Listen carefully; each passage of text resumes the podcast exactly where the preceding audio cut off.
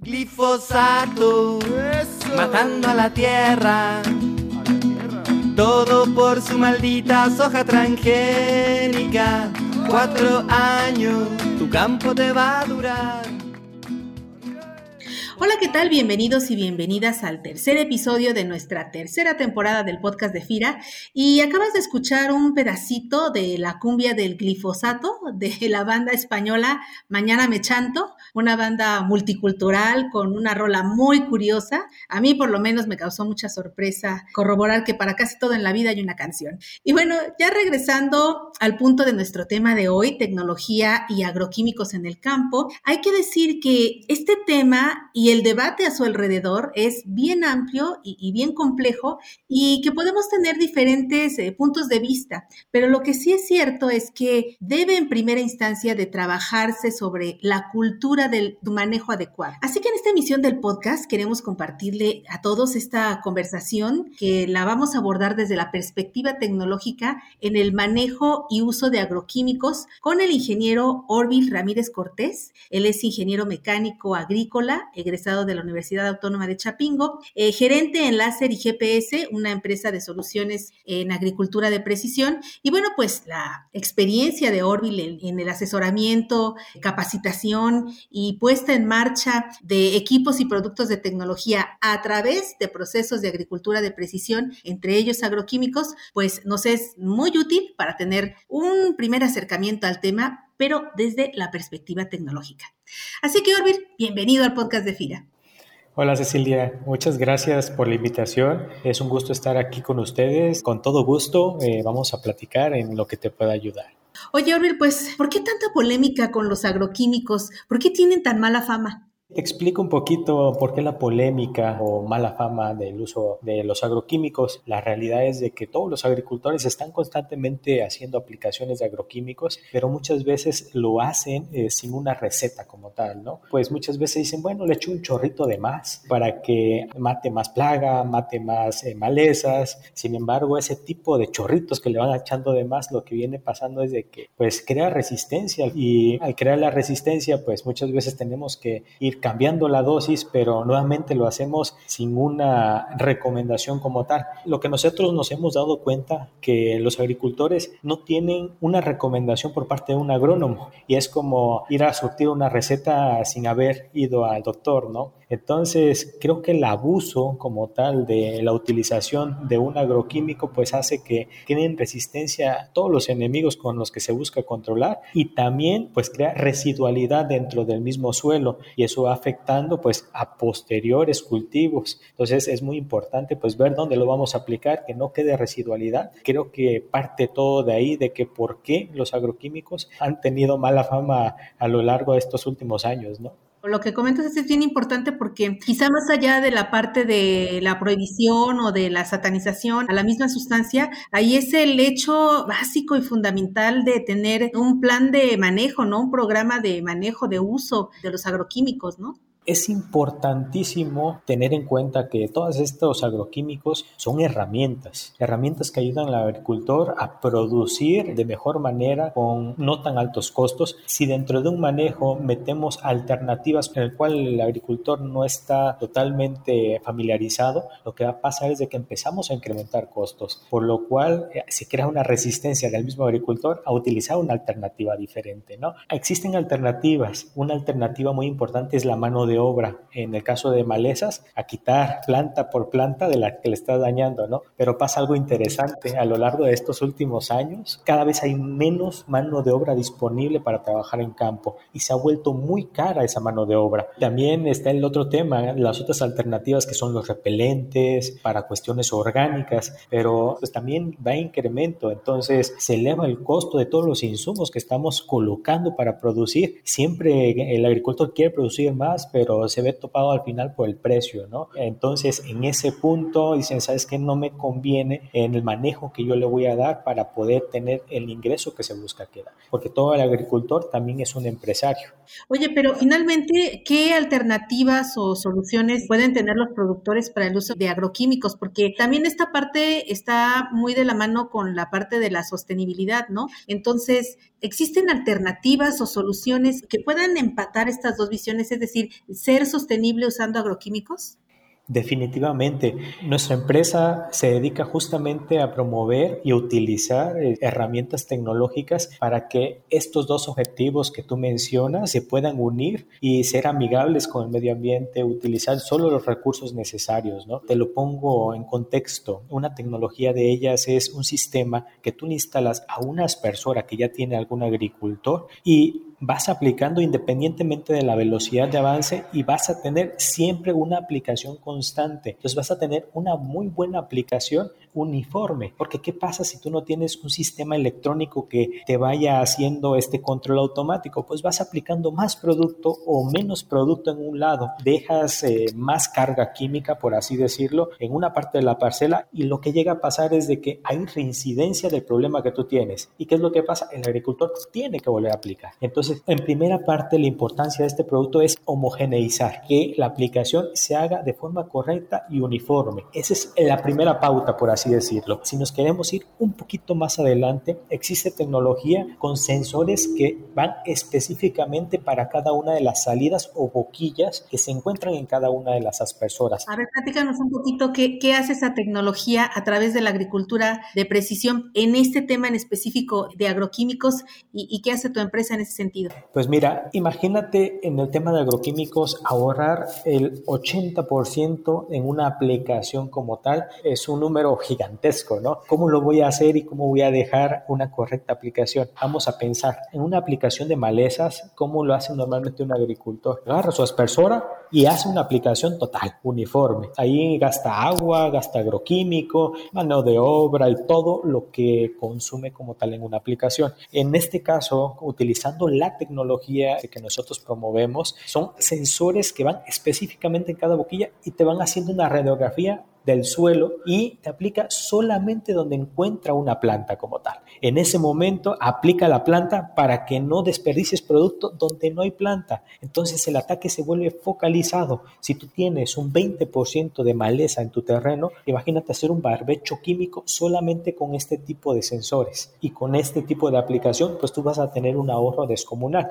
Y más que el ahorro viene la parte de unión, el uso correcto de agroquímicos, bajar la carga de, agroquímicos que tenemos en el campo y en este punto puedan coexistir los dos para que el mismo agricultor pueda tener un buen desempeño, una buena rentabilidad del cultivo y que mejor, ¿no? Que tenga más ganancia también para él y sostenible al medio ambiente. A ver, platícanos qué tan accesible es, esa tecnología, porque bueno, uno suele pensar pues, siempre que la tecnología es, es, muy costosa. Y en el caso, por ejemplo, de FIRA, pues vamos dirigidos a todos los eh, productores de la cadena de valor, pero en especial al pequeño productor. ¿Qué, qué tan costeable es esta tecnología del Seeker? ¿Cómo se puede emplear? ¿Cómo se puede adquirir?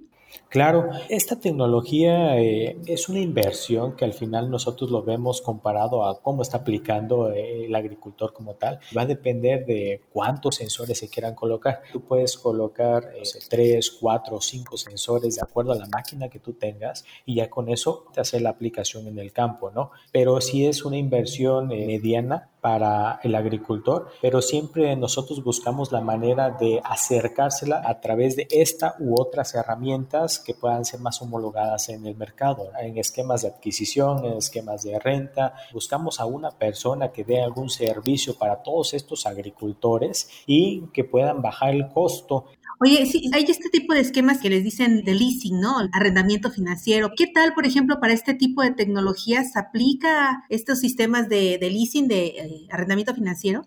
Sí, te pueden aplicar. Esto es más eh, también como el tractor, como la aspersora que se puede poner bajo este esquema. Es tecnología, es hardware que se instala finalmente en ese componente, ¿no? Tiene su vida útil, entonces claro que sí se puede utilizar esa opción.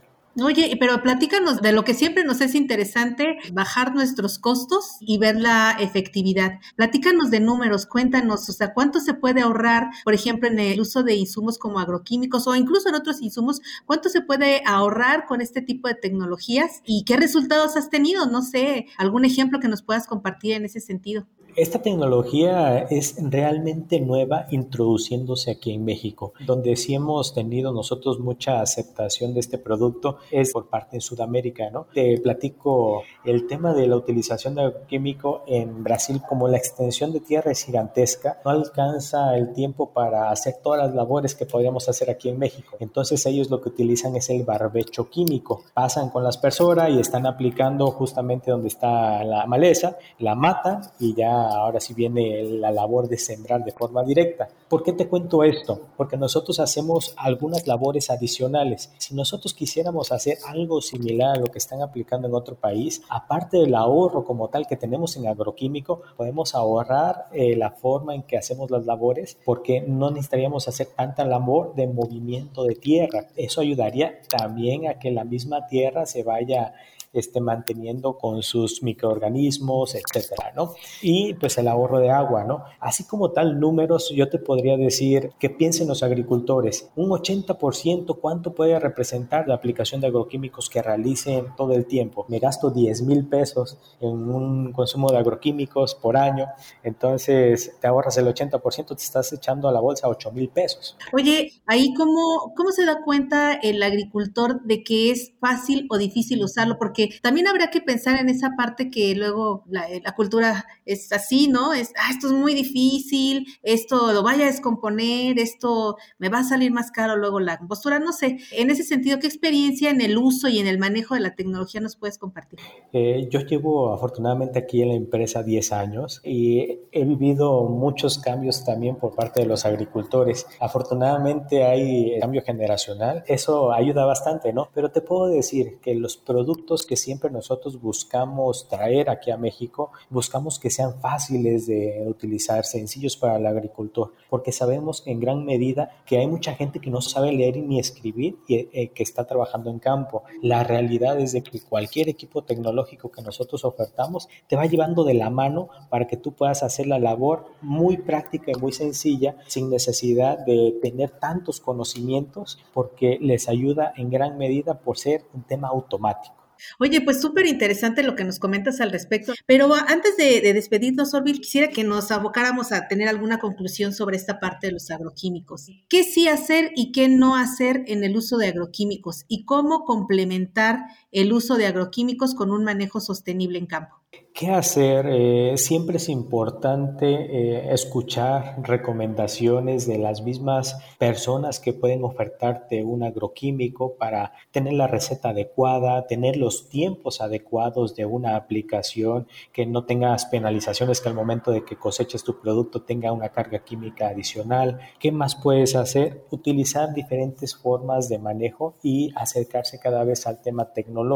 Recordemos que estamos compitiendo a nivel mundial en todo el tema de precios y producción. Y no sé si afortunadamente o desafortunadamente el agricultor tiene un peso muy importante que lleva en los hombros, que es alimentar a todo el mundo, ¿no? Entonces, la exigencia siempre de producir más está vigente. Queremos que cada vez sean más toneladas por hectárea, que sea un producto de mejor calidad, pero si no empezamos a unir y hacer las cosas tal cual se planean, entonces creo que no va a ser bueno y al final pues no se va a tener el resultado que se necesita, ¿no? Y también aquí hay un tema muy importante de capacitación, llevar la forma de trabajo que tiene cualquier agricultor, hacerla de mejor manera, porque te voy a poner un caso muy específico para el tema de uso de agroquímicos. Cuando tú vas a campo y ves a una persona que está fumigando, probablemente a uno de cada diez lo ves tú con equipo de protección personal, pero los otros nueve no lo utilizan y eso es algo importante para empezar a quitar la fama a los agroquímicos porque si bien es cierto que los agroquímicos son veneno, al final del día tienen un objetivo, pero si no les ayudamos y nosotros nos cuidamos, pues justamente les vamos a ir quitando esta mala fama y los vamos a ir viendo con buenos ojos, pero con el uso responsable de los agroquímicos. Perfecto. ¿Qué se te ocurre que pudiéramos hacer en conjunto para buscar que este tipo de tecnologías que tienen este grado de efectividad, que como tú dices, ya están programadas para ir buscando en el cultivo solamente la maleza y aplicar lo que se requiere, ¿qué, qué que pudiéramos hacer para poder popularizar esta tecnología con nuestra eh, visión de fomento y con la herramienta tecnológica que ustedes tienen? Yo creo que se puede hacer mucho. Aquí FIRA es una gran aliada en este tema de poder promover este tipo de tecnologías, acercar conocimiento a todos los agricultores. Por ese sentido, yo creo que se pueden armar varios esquemas de presentar costos de producción finalmente del agricultor y embonar este tipo de tecnologías en ese costo de producción, jugarlos a través de estrategias de leasing, como tú lo comentabas, o de adquisiciones, asociaciones que pudieran también funcionar. Creo que al ser también algo nuevo, podríamos empezar a ver las formas en las que se están trabajando y cómo empezar a integrar este tipo de tecnologías para que al final pues sea un beneficio para el agricultor y conociendo a Fiera yo creo que puede hacerlo y tiene la manera de empezar a inculcarle a los agricultores a poder hacer el uso adecuado de agroquímicos. Bueno, pues ingeniero Orville Ramírez Cortés, gerente en Láser y GPS, empresa de soluciones en agricultura de precisión, y también de CISMAP, empresa de soluciones de mapeo profesional en México, pues como lo comentamos hace rato, hay varios temas, no solo agroquímicos, sino también de fertilización, soluciones tecnológicas en drones y GPS que, que podemos platicar contigo, así que espero que muy pronto nos aceptes una nueva invitación para abordar también estos temas. Claro que sí, Cecilia, muchísimas gracias por invitarme. Quedo a la orden y también un agradecimiento especial a FIRA. Hacen un esfuerzo muy grande para llegar al agricultor y mantener siempre las mejores formas de transmitir este tipo de información para que todo el mundo se entere que hay alternativas, hay nuevas maneras de hacer las cosas. Gracias nuevamente y con gusto seguiremos ahí a la orden. Y para ti que nos escuchas, recuerda como siempre que puedes hacernos llegar tus comentarios y sugerencias a la cuenta de correo enlace arroba fira.go.mx y carista con c, cearista junto arroba fira.go.mx o a través de las redes sociales de Fira donde puedes compartir también ampliamente nuestro podcast para que pueda llegar a quien está buscando una oportunidad de negocios con Fira.